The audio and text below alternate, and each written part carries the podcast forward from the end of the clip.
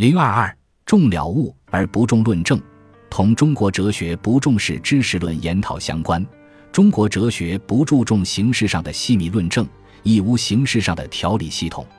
中国哲学只重生活上的实证或内心之神秘的明证，而不注重逻辑的论证。中国哲学家往往直抒心意，写出所悟所见，并不做系统的逻辑论证。西方哲学家往往以系统的方式表达自己的哲学观点，而中国哲学家往往以非系统的方式表达自己的哲学观点。西方人的哲学论著有形式上的系统，而中国哲学家的哲学论著没有形式上的系统，常常是思想断片的汇集。他同意冯友兰的看法：中国哲学缺少形式上的系统，并不等于说没有实质上的系统。对于系统论证，中国哲人非不能也，系不为也。